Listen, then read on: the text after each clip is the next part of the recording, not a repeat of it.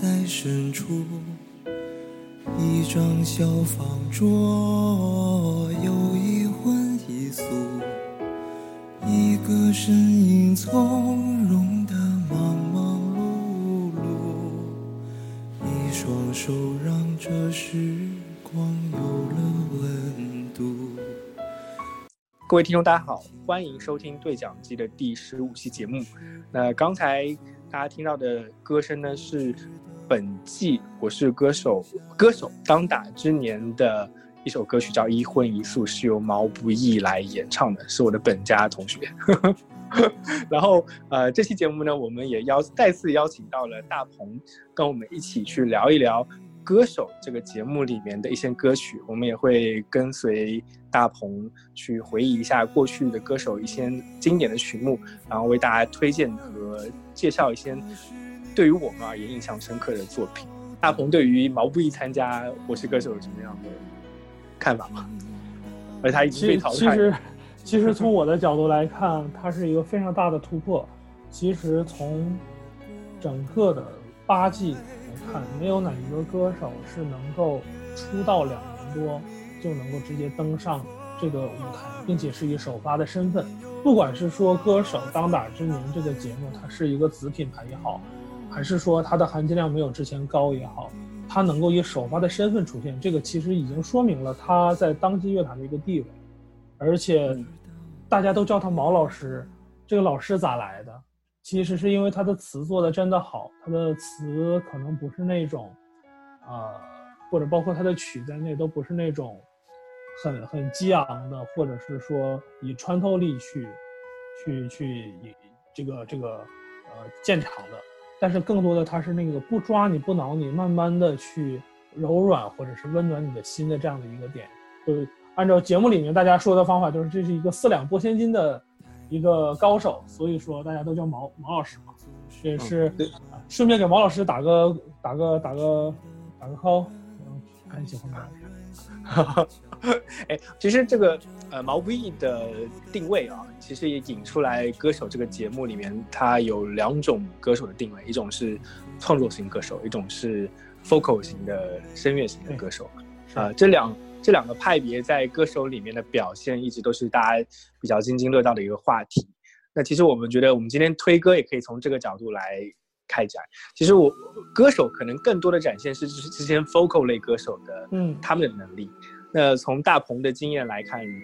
或者说你过去的体验来看，如果从 focal 歌手来去选择，你会推荐哪一首歌作为呃比较能够代表《我是歌手》这个节目的特点的歌曲呢？我推荐两首歌吧，然后，呃，因为这两首歌我觉得其实还蛮两个方向的极端的，蛮两个方向的极端的。一个是乌兰巴托的夜，谭维维唱的，在第三季，呃，这首歌是把人带到了一个特别浩瀚的草原上，然后，呃，整个的视角和整个的这个。呃，胸怀整个这个气场都拉到了一个非常高的一个高度，这是难得的一个非常非常完美的现场作品。那另外一个，呃，我想推荐的一首歌曲是我不会唱歌，是李克勤的现场。呃，不，首先他自己唱的非常好，这个我们不说。最重要的是那一期给他弹钢琴的是郎朗，你会知道，如果他的配乐水平提高的时候，会对这首歌的加持有多大。对，好，那我们接下来就先欣赏谭维维的《乌兰巴托的夜》。你走了那么多年，你还在我的身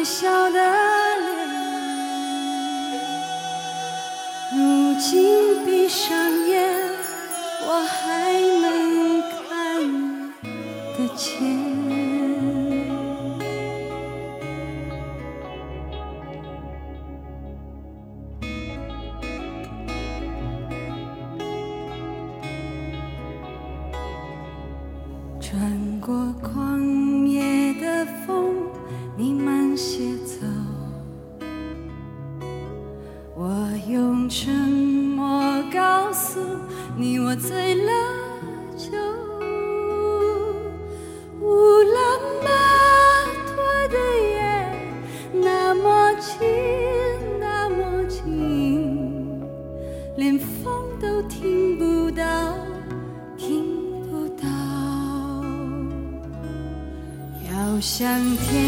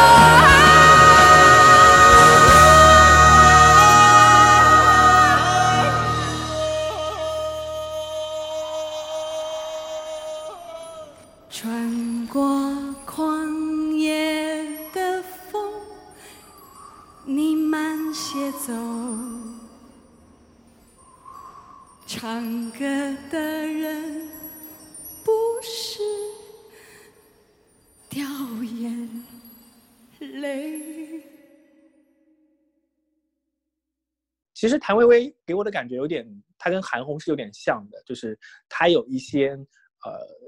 异域的气息，或者说是少数民族的气息比较强的、强烈的呃两个歌手，他们都应该是谭薇薇应该也有点藏族背景，或者说她是 唱那种藏式腔调比较比较有特点。就是这个聊到这儿，我们就讲穿 X 穿 Y 穿 Z 啊，对吧？呃，大凉山彝族自治区。阿坝藏族自治区还有一个是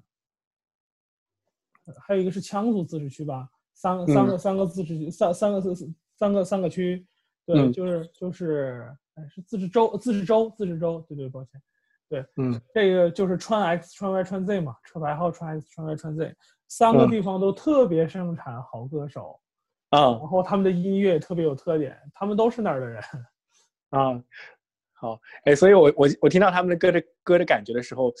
哦，其实哎，你你这么说的话，我我我看歌手，我还有一个体验，就是说，呃，四川人唱歌真的太好了。就比如说，还有一首靠歌手翻红的歌曲，是成都，也是很有四川特点的一首歌。哎，不过不过我感觉好像国内提到唱歌的时候，呃，少数民族里面感觉内蒙内蒙跟藏族都是特别能唱歌的，然后新疆给我的感觉就特别能唱 rap。呃，其实有点这个感觉，就是呃，内蒙的歌曲我听的相对来说更多一点儿。老爹比较喜欢，在车里面永远放着这种父亲的草原，母亲的河这样的 歌曲，所以你只要坐在他的车上，就永远听的是这样的。草原的辽阔会给人这个心旷神怡的感觉，所以哪怕就是不管是说开车也好，还是干嘛也好，听的时候会心里特别舒畅。啊，对，这是蒙古族的歌曲给我最大的一个感受。藏族嗯。其实更多的是这种爆发力啊，啊，对非常强劲有力的这样的一种呃情感的，或者是说一种意念上的一种抒怀和表达。啊哎，我刚才其实突然想到一个人，就是原来我们说好像我刚才提了，我我对藏族哈或者是内蒙呃蒙古族的音乐是有印象的，对于新疆只有 rap，但我突然想到刀郎，刀郎他也是本身很有沙漠的那种感觉的一个歌手，然后他非常能代表新疆的音乐，虽然我不知道他到底在新疆待了多久，但他的歌声是很有很给新疆感觉。那我们我们聊完那个少数民族的歌曲之后呢，接下来是呃会带来刚才大鹏提到的李克勤的歌。对我不会唱歌，对我不会唱歌，那接下来有请收听我不会唱歌。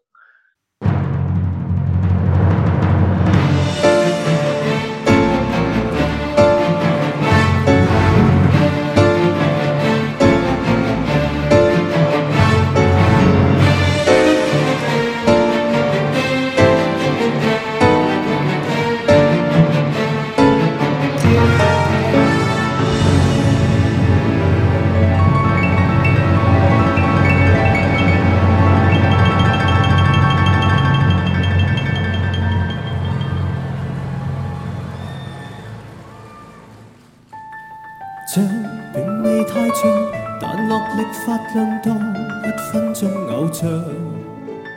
但練習半生給你熱唱，怎麼竟會使你着涼？情話要是沉住唱不上，高八度也太誇張。我泪流，但你懶得拍掌。你若要是其實渴望聽他唱，恐怕有我聲線在哼唱，你亦無視我在投入演唱。她漂亮這麼多，她偉大這麼多，平凡像我，無強項亦未会唱歌。心子太坏，但全情为你落力發揮過。給星那样的凄楚，恐怕是勁琴手慷慨为我点首歌，点出你让我懷力到感情用作，但我仍继续能顽强地做。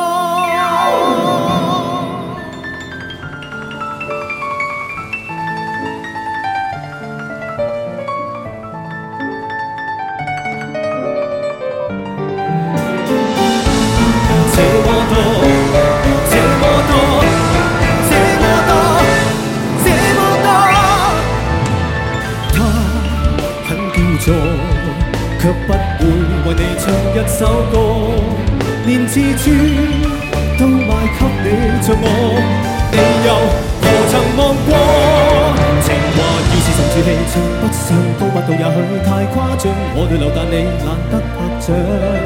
你若要是其實渴望聽他唱，恐怕有我声线在哼唱，你亦无视我在投入演唱。她漂亮這麼多，她偉大這麼多，平凡像我，無強項亦未會唱歌。心子太坏，但全情為你落力發揮過。星那樣的凄楚，恐怕是勁琴手慷慨為，你让我卖力到感情用差，但你仍会话。他漂亮，这么多他伟大，这么多平庸像我，流流泪别乱唱情歌，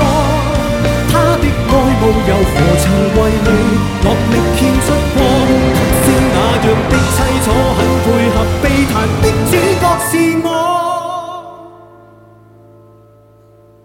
开口怎么唱亦错，我依然断错，让你难爱慕，仍然能恨我，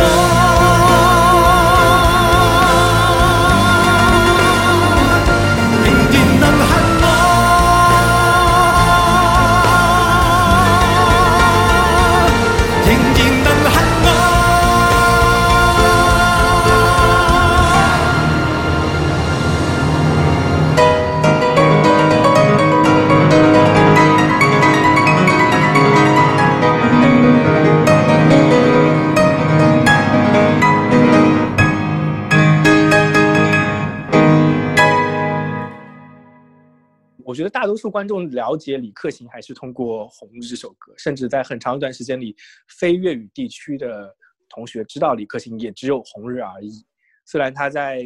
呃上二十一世纪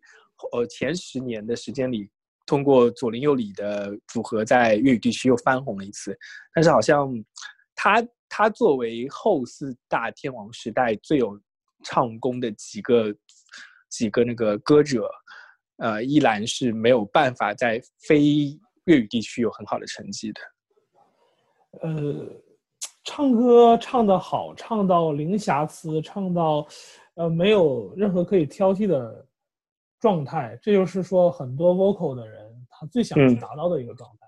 当然，这得有好作品加持。又除了《红日》以外，可能大家比较熟知《月半小夜曲》，对，《月半小夜曲》，对吧？啊，嗯。这聊到聊聊到红日，我就不得不吐槽一下，就是红日和呃，就 TFBOYS 那个左手右手那个那那那个 青春修炼手册啊，对，青春修炼手册，对他们两个底底底层的那个伴奏是一样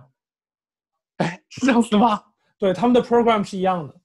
我已经无数次在 KTV 跟大家演示如如何用青春修炼手册来唱来唱红日。把大家惊得一塌糊涂，就是这样。我我我现在脑子里只有那个旋律，噔噔噔噔噔噔噔噔噔噔噔噔噔噔。然后你说，哎，它是跟《青春手的手的手册一样的，我就在想，在想，哎，到底是下次我去 KTV，我给大家演唱一下《青春修炼手册》版本的《红日》，大家就懂了。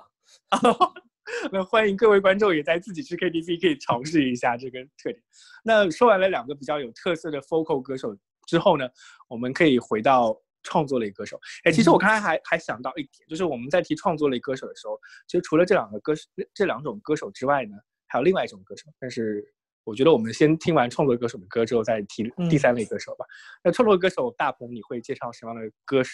作为本次的一个推荐曲目呢？吴青峰，吴青峰作为创作类歌手当中。一直在坚持这种自我的创作、自我的这种概念的沉淀，能，嗯，就是其实说实话，华晨宇是一个很好的这样的一个呃创作型的歌手，对。但是因为其实他的创作的作品现在总量其实还不是特别大，然后他出道时间也短，其实我们能看到他的成长现在还是有限，但我能感受到他未来会成长还会特别大。那从从吴青峰的角度来说，你看他现在的对于这些。歌歌曲也好，音乐也好的理解比之前更深，比他最开始的时候唱小情歌的时候要更有韵味。他的《燕窝》当然是在这个第七季的第一第一首歌嘛，唱了《燕窝》。对对对。那他后面其实还唱了一首《蜂鸟》，也特别好听。但是还是推荐《燕窝》这首歌吧，因为他站的视角特别好，他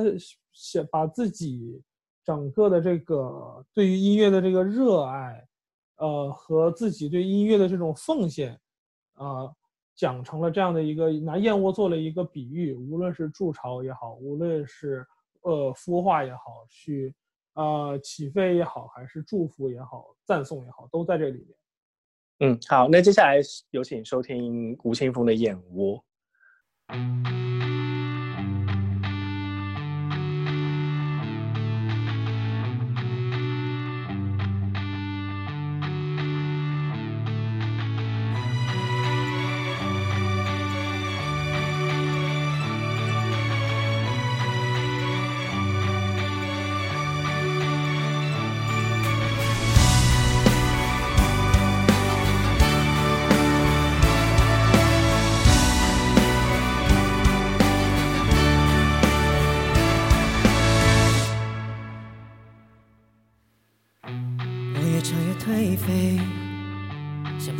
去计算这几天，我让声音煮沸，想知道谁会心碎。我越嚼越沉醉，想分不清珍贵或废铁，我让眼泪作为炖汤粉，甜美遮掩不曾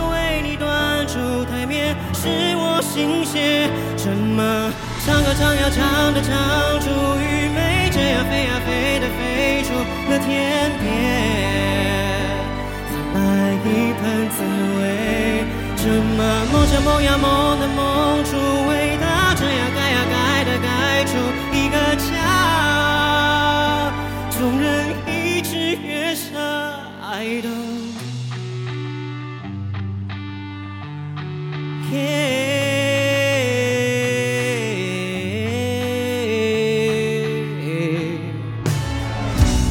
的落雨生黑，像不曾去观察自己的美。我看自己的嘴，像熬成爱的世界。我放弃了防卫，像不在乎定是自己的美。我看自己追回来成就你的心扉，不曾为你变景色，也使我失眠。怎么唱歌唱呀唱着唱出愚昧，这样飞呀飞的飞出了天边。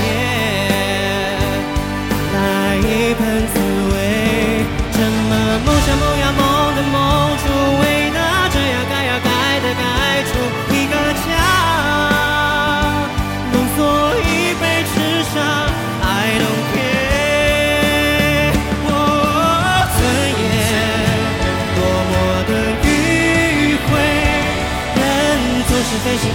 消失的一切。哦喂，多么的纯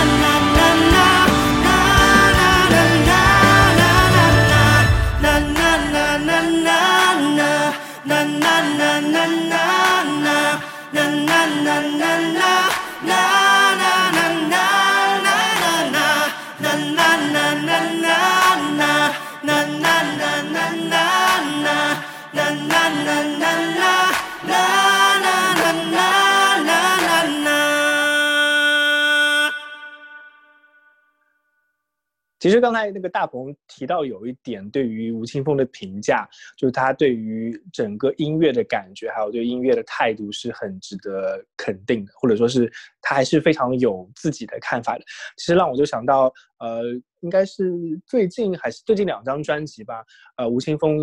包括苏打绿出的专辑，其实是在找，应该是有交响乐队性质的专辑吧，我印象没记错的话。哦，对他有这方面的一些涉猎吧，就是因为因为其实他自己在歌手节目当中的那个花絮当中他有提到过，嗯呃大家发现他词写的很好，都以为他读了很多书，但其实他并没有，所以他后面嗯特别刻苦的去读这些书。那其实呃，文学和艺术创作总归有一些是相通的。那这些书其实完全没有白读，这些书帮助他在后面的创作当中找到了更多的灵感，这是我自己感觉的。啊，我最喜欢的歌手，我我最喜欢的女歌手之一啊，杨乃文，其实她有一首很好听的歌叫《灭绝》，就是啊由吴青峰对吴青峰创作的啊，但是很可惜，杨乃文在 歌手里面打了个水漂，然后就立刻走了。杨乃文的出现和谁比较像呢？和第二季的动力火车比较像，呃，是属于那种歌红人不红的，呃，典型的这种代表啊，一系列的代表当中，就歌红人不红的还还蛮多的，呃，那嗯个郁可唯也是这样的结局，嗯，对吧？哎，但是对但杨乃文应该还比动力火车更不红一点，他应该红的差了几个档次。哎，当年动力火车还是有主打超级主打歌在里面。动力火车，因为我我在上学的上高中的时候，和我另外一个同学，我们两个人就经常去唱动力火车的歌，然后嗯还去做一些和声，然后还去练。包括我嗯第一次参加歌手就是比赛的时候，也是我同学拽着我去的，其实我自己好像没什么这个兴趣。然后他拽着嗯我去参加比赛的时候，就说两个人唱歌，我我就推荐了各种各样的动力火车的歌，然后我们也是一路靠着动力火车的歌从头唱到尾，唱到决赛。哇！但动力火车歌如果能唱好的话，还是非常能展现实力的，而且唱起来也很爽，我感觉。对，但是我们就自始至终没有唱过什么“当那就这样吧”类似这种歌都没有唱过。嗯对，我们唱了几首歌，其实我觉得我最喜欢他的歌是叫《忠孝东路走九遍》，可以去，就是去过台湾的人都知道忠孝东路在哪儿。啊，好，哎，然后刚才你提到了吴青峰，其实另外一个创作的歌手，我是非常希望能在这个节目里来推他的歌的，嗯就是梁博。那梁博在猜到了，居然被猜到了！哎，我真的是特别特别喜欢他唱的《日落大道》，在歌手里面唱的，因为这首歌就是我第一次发现，像他这种，哎，我们本身以为他是来打歌的，或者说是需要在这个节目里走得更长的一个歌手，却用了一种非常轻松平和的心态，唱了《日落大道》这首歌，来展现他自己的音乐态度。然后哇，给我印象实在太太深了，我就立刻从路转粉，可以说是。梁博是一个非常严谨的学院派，但嗯是因为他的歌不像学院派的人写出来的歌，所以大家对他的认知是有偏差的。而且他是因为从好声音出来的，大家总觉得他和选秀有关，但实际上他的音乐素养和包括他的乐理的这些方面的知识是非常扎实的。嗯所以说他在去写歌以及去思考歌要表达的东西，以及如何用哪些配乐和他自己的嗓音去做组合的时候，这些功夫他下的非常多。这也是为什么他来的时候他自己找了他自己的伴唱，然后他去找了他自己的乐队过来。你有没有发现他那他的伴唱里面那个女生是刘俊阁？这个很多人都没有发现，很多人没有发现，刘俊格就是在谢霆锋谢霆锋那个战队最后就是在《好声音》里面谢霆锋那个战队最后去鸟巢的那个歌手。哦，对，好，那接下来就听一下我们推荐的第四首歌，就是梁博的《日落大道》。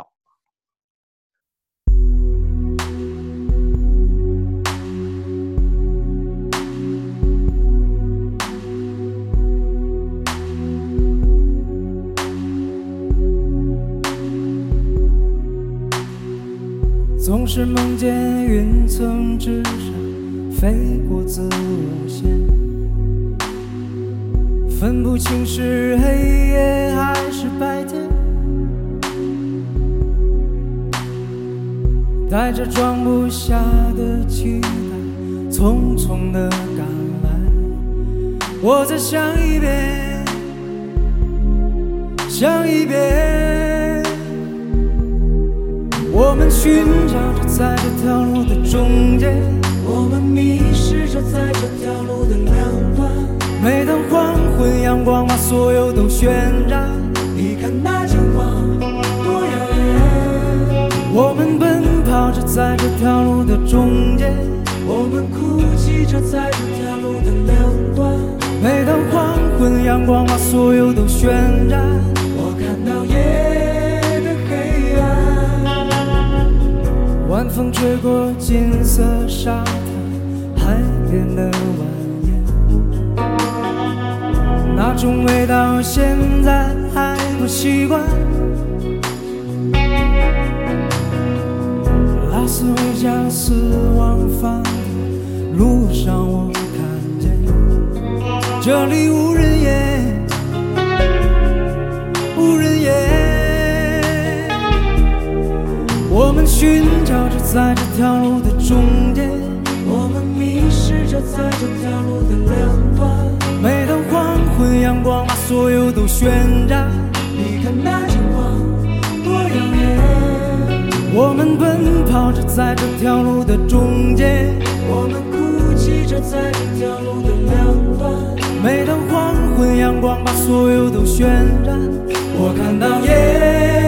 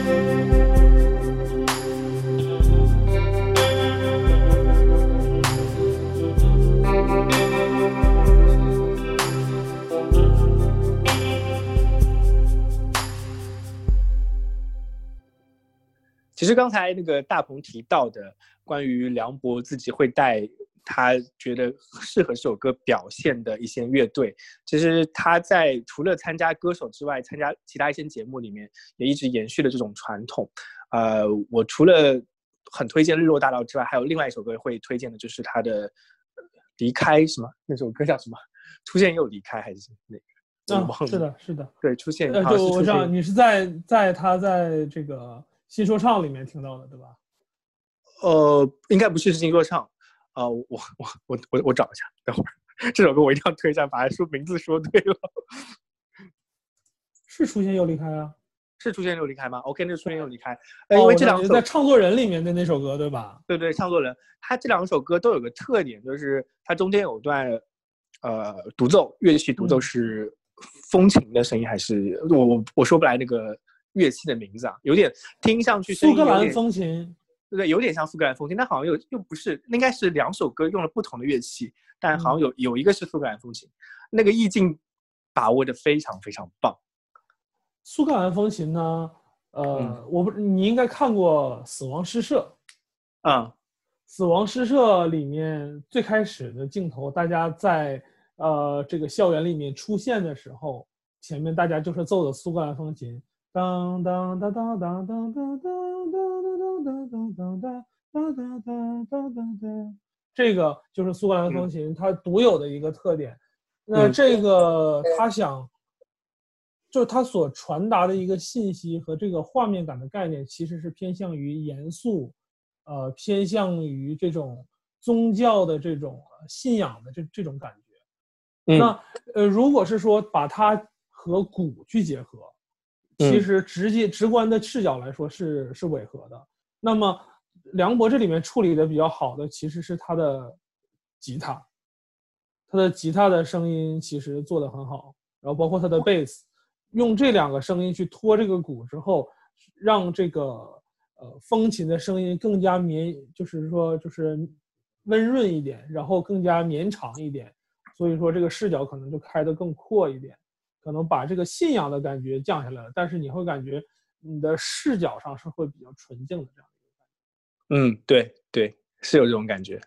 嗯，哦，我想起来了，可能另外一个乐器是叫手琴，然后声音听起来有点像风琴的声音，它可能是叫手琴之类的。如果大有嗯听众知道具体是这种什么乐器的话，可以在评论区里 纠正我一下。好的，那我们其实前面也提到了两种类型，一种是创作型歌手，一种是 vocal 型的歌手。呃，我我刚才就在想，其实有些歌手他们是兼具两者的优势，他们本身是非常出色的 vocal，但是他们又是有很厉害的创作能力的。举个例子，像呃林俊杰，还有像周杰伦，他们可以啊、呃周杰伦早期啊，最近 喝了奶茶之后就不算，现场就不行了。但是呃，至少在很长一段时间里，他们都算是这种类型的歌手。还有可以，王力宏也可能也算。啊，我觉得最顶尖的歌手其实都是这种属性的。我我我觉得不能单单说他们是创作，或者说单单是他们说是 vocal 这种类型的歌手就，如果我要定义的话，叫天才型歌手这样子。对呃，对，歌手里面如果能符合这种定义的，大鹏会觉得哪些歌手会可以符合这个定义？J C J 可以吗？？J C 肯定可以，或者就为什么这么讲呢？李玟是可以的，所以 J C 一定可以嗯，啊。李玟的 high level 的李玟就是 Jessie J 吗，对吧？我们李玟可以，为什么 JessieJ 不可以？哎，我我在想，那个 Domino 那几首歌都是他 J C J 写的吗？我我也给忘记了。Domino 有我其实我有点忘记了，就为什么会推荐这首歌呢？就是，呃，这首歌其实它是一个开场歌曲，它不是一个呃 ending 的歌曲，但是就那虽然这是他的第一场啊，但是他是比较靠后的位置出来。那他唱这首唱这首歌的时候，呃，唱完了之后，大家最大的感受是什么呢？我们刚刚开始了一场节目，前面的那些都是帮大家，都是来帮他试音的，然后就都忘记了。哎，对对对那你场的感觉一说我也有种感觉。对，你说我那场的那那场的感觉就是，呃，J C J 唱完了之后，呃，还有六个勾需要打，不知道打给谁，好像刚刚开始，我想听下面的歌曲，就就就是这种就是这种感觉。嗯，对他也是 songwriter，所以 J C J 也符合这种。其实我想说的是，呃，最最我我觉得目前来说，像呃欧美最顶尖的两个歌手，一个是 Taylor Swift，还有女 vocal 啊，还有还有阿呆，都是这种 Adele 都是这种类型的。J C 因为生了病了，所以比较可惜，我觉得。Lady Gaga 也是，呃，其实我觉得 Taylor 就是我我自始至终没有把他放到特别高的位置啊，嗯就他唱歌好听是好听，然后就是传唱度也是比较高，但我自始至终觉得他唱的歌，呃，还没有达到呃原来我们所说格莱美那种比较高的层次的那那种感觉。Adele 可能差不多。嗯，好，那我们前面有就是有玛利亚凯莉啊，有惠特尼休斯顿，有这些歌手在，不管是嗯 Gaga 也好、e v e r 也好，呃，他们嗯都是在自己的那个特点上已经唱到极限了。我觉得呃从另一个角度来讲，就是 Taylor 还有更更就还有他的他还没到他的天赋的顶端嘛，他还有发展的空间。嗯，好，那我们接下来就收听呃，请各位观众听的歌曲呢，就是 J J J 在歌手里面唱的他的主打歌，我觉得真的是可以算他的主打歌的《Domino》。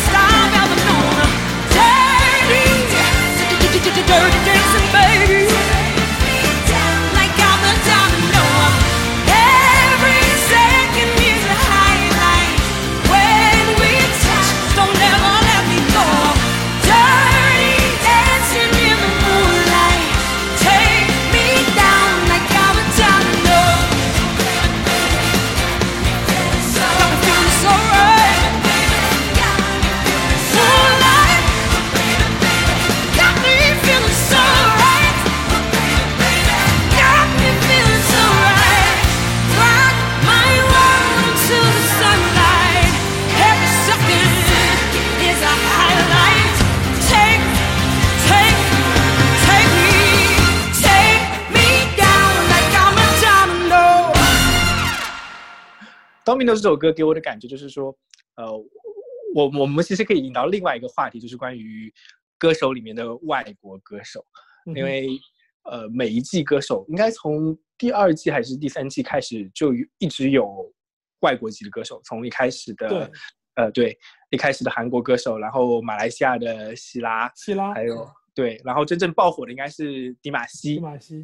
对还有后面一些嗯 有我，我可能可能说的像菲律宾的，还有一些呃欧东欧国家。对对，J C J C 应该是算第一个真正拿得出手的国际上的，嗯，应该算 Tier Two 吧，呃不算 Tier One，Tier Two 的这种顶尖的 Miko，然后也是给内季歌手带来了很多让人期待的一个点。是的，是的，因为其实前一季啊。就是林忆莲夺冠的那一季，有一个人我们大家不要忘记，这就是大魔王谭晶。啊，对，对，那中间退赛了嘛，对吧？嗯对，就是谭晶的演唱水准是可以和这些人去拼一下，但谭晶的歌路可能难以登上世界的舞台。对，嗯，应该是世界流行圈的舞台，准确点说，对对它它没有流流行歌曲嘛。谭晶的谭晶有一首，呃，算是比算是民族风的流行歌曲，叫《赛里木湖的月光》。嗯，对，可以可以可以可以可以感受一下。当然当然，就是这首歌也不是他的什么主打歌啊。呃，谭晶可能代表了像中国的一类国家队选手，他们嗯其实没有，他们不是普通意义上的流行歌手。歌手，我是歌手，还是一个流行音乐节目，但是他也会找一些，或者说，其实最近几年来有一些国家队歌手在出来唱流行歌曲。那其实有一个歌手呢，也参加了歌手这个节目，啊、就龚琳娜龚老师，他本身也是国家队出身的。对，呃，争议比较大的一个歌手，因为忐忑，我特别喜欢这首歌。对，我还喜欢龚琳娜老师的《自由鸟自由鸟，》。对当时这首这首歌曲很多人都没有听过。他、哦他唱的是他唱的是林依轮那个自由鸟吗？不林依轮那个叫《爱情鸟啊、爱情鸟，爱情鸟。》，龚琳娜有一首歌叫《自由鸟》，嗯她就是用她的嗓音模仿了一只自由的鸟在欢快的歌唱的感觉。哇虽然他的嗓音不是鸟发出来的声，但你会觉得这是一只鸟在歌唱，特别特别好听。但是这首歌也是当年大家觉得是神曲之一，大家呃她应该觉得对她跟她老公出了好多神曲，从忐忑开始就走在神曲这条路上。对。但是《自由鸟》这首歌我我还是蛮喜欢的。那《小河淌水》这首歌是呃少有的，我大概听这首歌听到第二十多遍的时候才开始不哭的，就是之前的就从这首歌开始听开始的前二十遍是每一次听每一次哭的，嗯。是能达到这种程度，就是直接听不需要是电视啊，或者是说非要一个什么安静的状态下，只要感受到了这首歌的情绪，就会很不由自主的哭出来的这种感觉。那它嗯。就是寂静的月光之下，呃，轻轻的再去唱一个姑娘对于哥哥的思念。那这个里面除了爱情，还有一些她的向往，包括一些她无法实现她当时的一种，就是小姑娘发了一点脾气，但是她在自己对自己发脾气，然后她再去抓狂的再去释放，释放完了之后，她再寄托，继续寄托这个思念，希望这哥哥早点回来，这个感觉。然嗯后就是整个从视觉上来说，就是由近及远，漆黑，然后到小河，然后到星光，到映射，到远处，最后再收回到小河淌水这个过程。然后中间他翻了几次的一个高音华彩，真的特别特别让人感动。嗯你这个你这个描述就让我想到小时候我我们上音乐课的时候会需要去对一些音乐做一个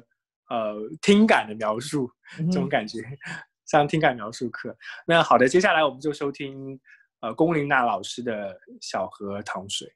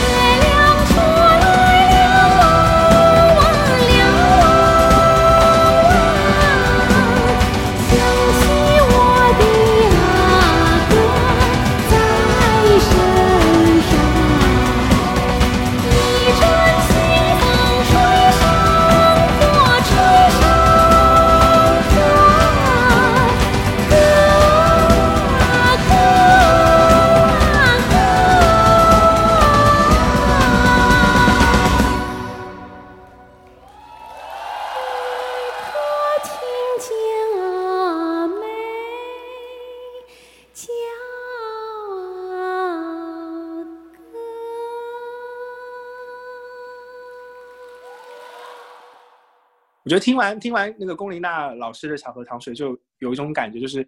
这种类型的歌，呃，可以说是我把它归类为真正的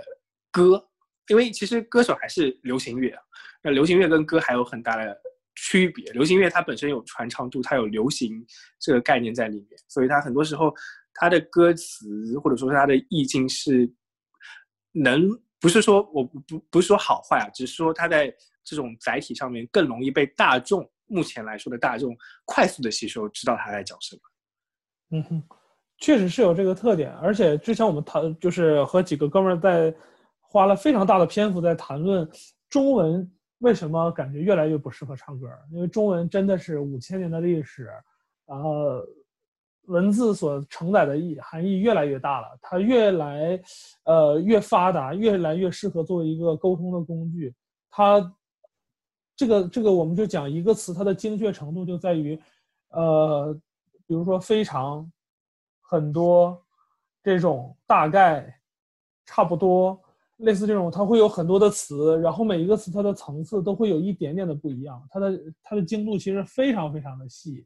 那么，呃，在这种情况下去传递的情感是非常容易让人觉得是很精确的。然而，其实唱歌有的时候不是那么需要很精确的那种感觉，那需要很精确的可能是一些事情的表达。那在这种情况下的话，我我们就会发现，其实国内的很多情歌，尤其是情歌，就不管是亲情、友情、爱情，那是没有场景的，没有背景的。就中国歌曲为什么在世界上没有特别特别火？很重要的一点就是，我觉得大家都没有接受过中国这样的教育。中国人是听一首歌，默认所有的背景都是知道的。我们的亲情是多么多么的深厚，或者甚至是有点沉重，然后我们的友情是多么的亲密无间，然后我们的爱情是多么美好，又有可能带一点凄美。大家都知道这些东西了之后，再去听这首歌，就直接就可以说你离我而去，不需要去介绍为什么，也不需要介绍他们发生了什么事儿。但是像日韩，像很多国家的歌曲，要从很小很小的事儿，一个人打打打点行囊，自己要离开。的时候，他会跟你说：“你记得你要按时吃药，你记得你要呃，记得你要你要你要这个你爱喝酒，酒放在哪儿啊？你的杯子是什么什么样子？它容易碎。晚上回来的时候记得怎么怎么样。他的很多的主歌部分都是在去讲这些很琐碎的小事，但中文的歌曲不会这样。这也是为什么说中国的这些民歌，呃，有很多也传唱了很多年，就是因为这些背景大家也都知道，所以直接来听也不会有什么。”需要你了解背景知识的这这种情况，但如果把这个歌直接放在国外，上来直接去讲，因为《小河淌水》它是一个云南民歌嘛，地方民歌。对，如果你不知道，就你你不是生活在一个幅员辽阔的国家，在电视上已经早早的知道了中国有各种各样的山水，可能你就完全无法理解它。哎，我我听你在讲这段的时候，我就在试图去找一些啊国外的歌会不会有这种特点。嗯，我给你推荐一首歌，这首歌特别好听，嗯，特别特别好听。但是这一首歌，你就会发现，真的是因为语言的原因，所以造成了不一样。同样是一首失恋的歌曲，我推荐李孝利的一首歌，叫做《唠叨》。李李孝利是韩国那个李孝利，对不对？对，他唱过一首歌叫《唠叨》。哦，OK，好，我们我们可以推荐各位听众之后去找一下李孝利的《唠叨》。去听听看那里面的感觉，因为我刚刚听你之前描述的时候，在想好像确实有这种感觉，就是国外的一些，因为我听呃日文歌会听一些，但是我我不懂日文，所以我也从来不看歌词，我只听它的调调，还有它的唱的那种感觉，我不太会在意它的歌词里面描述什么样的东西。而且很多时候，其实呃在做歌词翻译的时候，国内的歌词翻译者会添油加醋很多东西，就我我会经常看到一些。尤其是欧美的歌，它其实歌词非常的简单平白，尤其像那个 Adele 写的那些 Someone Like You 或者是呃 Hello 这种歌，它的歌词太简单了。但是国内总是会哎，好像喜欢把它汉化的时候添加很多具有中国特色的词藻修辞带进去。这个就这让我想到以前我们对村上春树的中国翻译，就大陆这边的翻译林少华的一些。啊，批评就是觉得他，对对，他太太加了太多的修辞太多的词藻，还有套太多的修饰了。但其实可能村上春树本身写的中文的呃日文的语言是非常的平实的，会有这种区别。一定会有这样的情况，就像你看，就也是提到歌手里面刘欢唱那首《带着地球去流浪》，就《流浪地球》的主题曲嘛。嗯，哪对对有对对哪有国外的哪个歌手会把曹操写的诗放进去啊？对，现在已经不会有，你不会在 Billboard 上听到有一首歌把呃莎士比亚的 写的诗不会有的。这个是翻了多少多少多少个层次去把这个歌，把把把这个把这个呃这个这个这个三国时期的这样的一个抒怀的感受放进来。嗯，对，对，嗯那我们日月之行，若出其中；星汉灿烂，若出其里。这个 这种真的是说很少有机会能够在其他国家的歌曲当中去听到。其实呃，像刘欢这种大师参加这个节目，它本身是带有一定的嗯推广性质的，就是说推广意义，它要推广的是一种叫做呃中国文化的歌。其实我我们在整个歌手节目里面，除了刘欢老师之外，另外一位呃比较。诶，虽然可能说起来有点有趣，他是靠歌手再再再次翻火的一个一个一个音乐室了，但是他也在歌手这个节目里面，呃，传达了很多真正带有文化性质的一些内容在里面。这个歌手就是李健，健是吧？对对，嗯其实呃，能谈到李健的东西非常多，老乡嘛，然后也比较熟，也特别喜欢听他的歌，然后也总去听他的演唱会。那呃，先他来了两次，第一次是在第三季，第三季的时候，其实他带着是一个推广民谣的这样的一个呃，自己对自己来说是一个这样的使命，然后他怀着其实有一些不安去来唱的这一季。但是这一季嗯。我们能想到他去唱的，呃，今天是你的生日，妈妈，呃，嗯一个非常轻松的白衬衫这样的一个弹吉他的一个年轻人去弹，去讲一个非常小的一个点，到他去唱那个万晓利的陀螺，对吧？那同比较厚重的去讲一个社会现象，那再到他去唱这个呃月光，呃，去从亲情到社会这样的一个概念上，他去，我觉得他对于呃民谣这个领域的普及是在于不把民谣当做一个音乐类型，而是把民谣当做一个载体，他再去用他的方式去讲民谣能够，呃，能够去去就是覆盖哪些曲风。同样，哎民谣在这里面的这些内容，其实呃不仅仅只是一些大家所日常听到的，就是男女的呃情卿卿我我的一些爱情的东西。哎，其实我好像是上期我们也有提到过，李健应该算是加强版的毛不易吗。李健是加强版的毛不易和加强版的汪峰。你看哦这个话 说完之后，大家可能不太理解，但李健一定是加强版的汪峰。呃，这这个这个怎么理解呢？就是为什么说，哎，他说说他是加强版的毛不易，我是完全可以理解的，或者顶配版毛不易叫做李健啊。那嗯他跟汪峰 为什么会有一个关系呢？汪峰本身已经是一个，呃我们抛开所有戏谑的话去讲汪峰，哎，比如说这个什么呃演唱会之类的，章子怡之类的，汪峰本身他的摇滚的创作能力，确确实实是，嗯，最近二十几年来，或者说是，呃，二十一世纪里面中。国大陆的摇滚歌手里面，能最接、最摸到那块大众气息的最强的摇滚歌手了，是的对，呃，刚才这话说的是怎么说呢？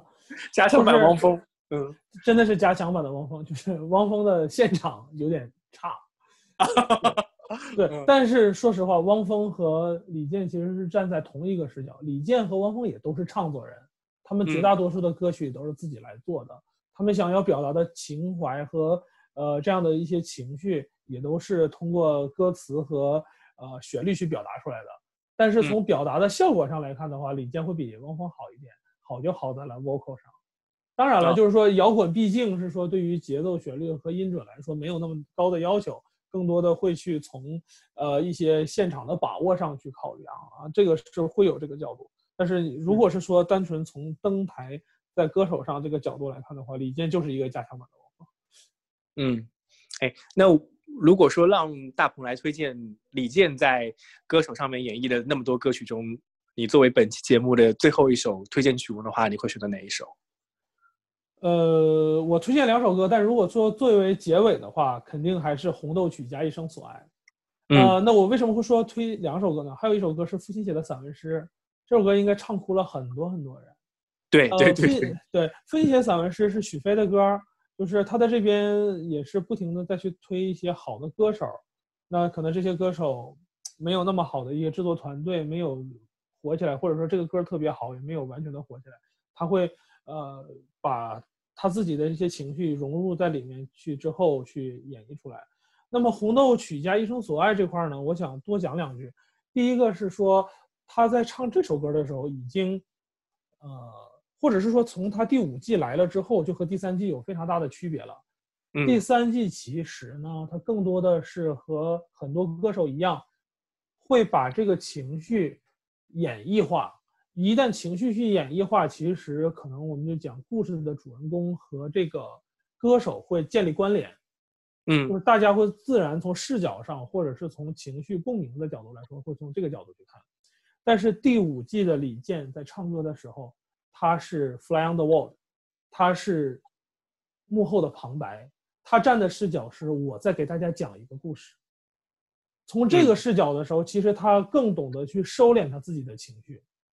他越收敛他这个情绪呢，他讲述的故事越朴实，越接近这个故事的最本质的这这个这个点。其实打动的人会更加多，而且更深刻，所以说这是为什么他去唱父亲写的散文诗这个，这个这这首歌到红豆曲一生所爱呢，就更是了。红豆曲是这个呃两个人之间的这种爱情啊，两个人的这样的一个爱情。那一生所爱呢，其实是放大到了一个时间轴上的一个呃不可逾越的点，或者是说一个呃难以企及的这样的一个点。它的结尾其实是一个恩雅的一个哼鸣，嗯，对，这样的话就给我们又带到了一个从呃具象到抽象再到无限这样的一个视角上，所以说我们也会在它的这种首先比较亮，然后又有弱混声这样的一个声音的传递之下，让我们整个人都会觉得通透，啊，是这样的一个对于情感的一个理解会更深刻。嗯，那好的。那我们也非常感谢大鹏参加本次的第二次录制节目。那我们接下来也会放本次大鹏推荐的最后一首歌，也就是李健的《红豆曲》加《一生所爱》。那非常感谢各位观众的收听，那大家下次节目再见，拜拜，拜拜。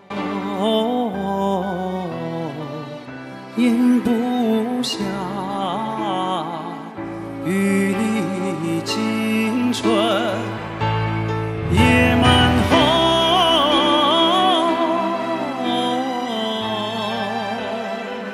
照不